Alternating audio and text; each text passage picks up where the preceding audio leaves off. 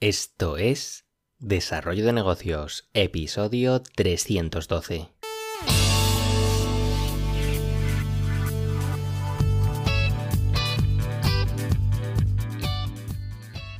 Muy buenos días, ¿qué tal? ¿Cómo estás? Bienvenido, bienvenida de nuevo al podcast Desarrollo de Negocios, el programa donde ya sabes hablamos de ideas, de casos, de estrategias, de oportunidades, de de mentalidad emprendedora, de precisamente de lo que vamos a hablar hoy.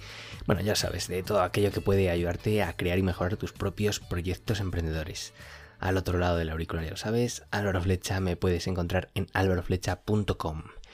Y bien, ya te digo que hoy vengo con, con episodio rollo mentalidad y, si has leído el título pues igual piensas que me he vuelto loco. Un podcast de emprendimiento que, que se atreve a decirme que no puedo emprender pero tranquilo, que por supuesto que no es mi opinión, aunque estoy seguro de que alguna vez has leído, escuchado o incluso pues te han dicho esta frase o alguna similar.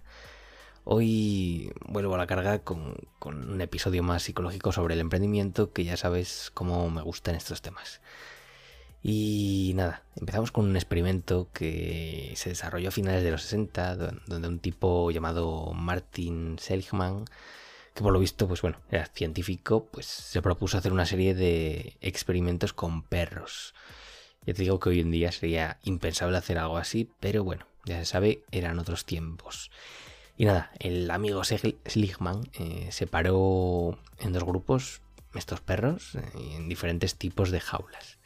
El primer grupo estaba metido en una jaula que, que daba descargas eléctricas, aunque los perros tenían la posibilidad de de parar estas descargas si saltaban una especie de valla.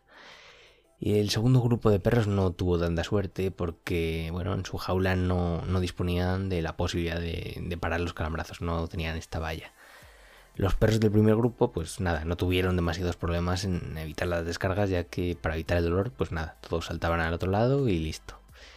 En cambio, los perros del segundo grupo, ante la imposibilidad de librarse del daño, porque ya te digo que en esta jaula no tenían la posibilidad de saltar nada ni, ni parar los calambrazos, pues nada, estos perros directamente se rendían y, ya ni intentaban huir del dolor. Su, voluntad se anulaba y, directamente pues se quedaban, quedaban encogidos y resignándose a recibir pues toda la electricidad que los investigadores, investigadores pues decidieran que era suficiente. Y para rematar el experimento, Seligman metió a los perros del segundo grupo en las jaulas del primer grupo, es decir, aquellas que sí que ofrecían la posibilidad de librarse de los calambrazos. Pues bien, eh, los perros del segundo grupo, eh, al recibir las descargas, pues directamente se resignaban a, este dolor y ni siquiera intentaban saltar la valla aunque el problema pues hubiera tenido fácil solución para estos perretes, pues ninguno de ellos hizo ni siquiera el intento. Y, así como es como Seligman pues acuñó el, término científico de indefensión aprendida, que igual te suena. Eh, vendría a ser pues algo así como la sensación subjetiva de no tener la capacidad de hacer nada y de no responder a pesar de que existen oportunidades reales de cambiar una situación adversa. Y es posible que te suene este concepto también aplicado a, muchas otras situaciones, muchos ejemplos, incluso muchas fábulas. Porque, por ejemplo, se me viene a la mente esta historia que cuenta, bueno, va sobre un elefante y una cadena, donde se nos pone ante la situación de un elefante, pues elefante grande, enorme, que pesa X toneladas, eh, que se encuentra atado a una cadena y con una pequeña estaca y anclada al suelo. Que evidentemente esto para el elefante esto no es nada, si, simplemente con, levantar un poco la pata pues podría arrancarla de cuajo y pirarse por ahí. Pero claro, al haber estado en esa situación pues desde que era pequeño, cuando no tenía esa fuerza y que lo veía como algo imposible, pues ha aprendido esa eh, indefensión y ya pues ha quedado resignado para toda su vida. Pero bueno, basta ya de animales por hoy, o mejor dicho, vamos con, otro tipo de animal, el, humano. Porque esto de la indefensión aprendida está cada vez más extendido entre nosotros, aunque igual no somos conscientes de, ello. Estamos cada vez más sometidos a una serie de mensajes muy negativos que, que nos afectan y mucho.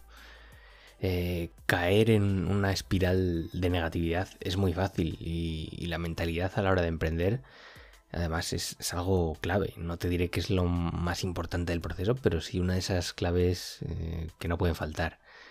En España además yo veo que existe una, una, presión bastante fuerte, no sé, en contra del emprendimiento, quizá no, no tanto para, para enviar el mensaje de que no lo hagas, o al menos no directamente, pero sí que más enfocado pues, en transmitir ese tipo de, situaciones de que te va a ir mal, de que vas a ser un pringao, de que vas a acabar en la ruina, de que vas a echar más horas que un reloj, de que vas a pagar muchísimo, de que vas a trabajar para Hacienda, bla, bla, bla.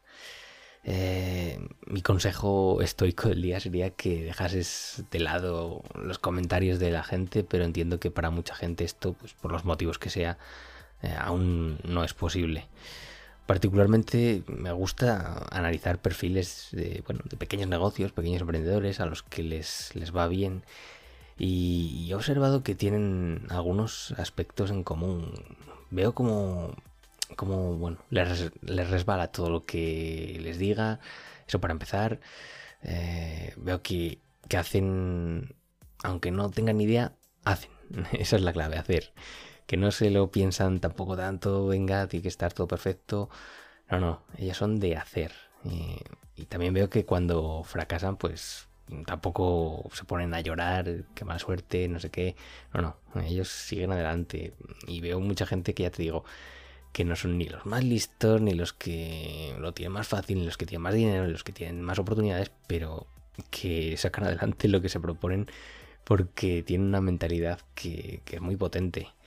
Y, ojo que, tampoco te quiero mandar aquí un mensaje de Happy Flower sobre que emprender es un camino de rosas, de que solo con ponerle positividad pues vas a cumplir tus sueños, bla, bla, bla. No, no, no, no.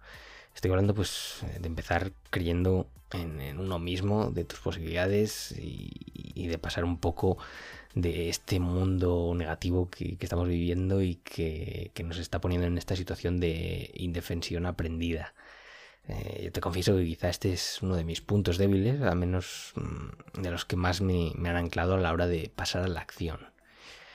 Y es posible que este sea un, nuevo superpoder en, las próximas décadas en una sociedad que, ya te digo, yo estoy viendo y tú también imagino, que no sé, cada vez somos más, más derrotistas, que solo pensamos en echar las culpas a otro, en quejarnos, en llorar y en quedarnos ahí anclados porque no podemos cambiar nada, en teoría.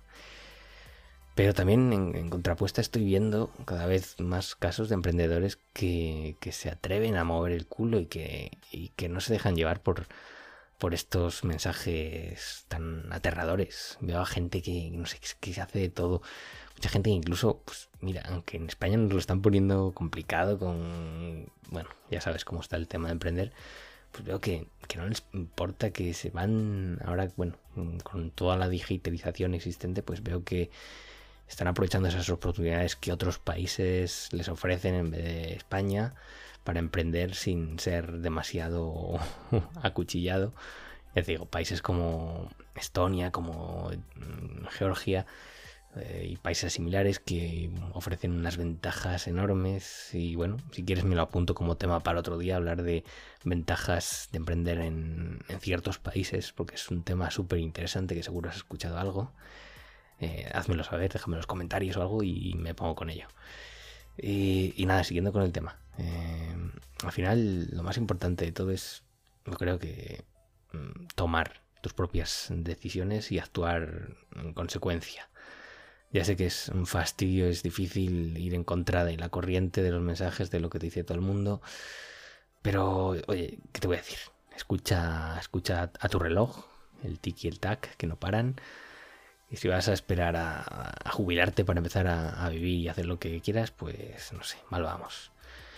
Eh, este rollo que te estoy contando hoy, no sé si es un mensaje también igual para, para mí mismo, para tomar nota o qué, pero no sé, eh, yo, te, digo que yo soy un Mindundi más en este mundo, que no soy nadie que haya hecho grandes cosas, ni mucho menos. Pero bueno, ya sabes que esto mm, aprendo contigo y tomo nota de, todo. Eh, ya lo siento por el episodio tan raro que me he marcado. Ah, ya sabes que de cuando en cuando pues toca uno así.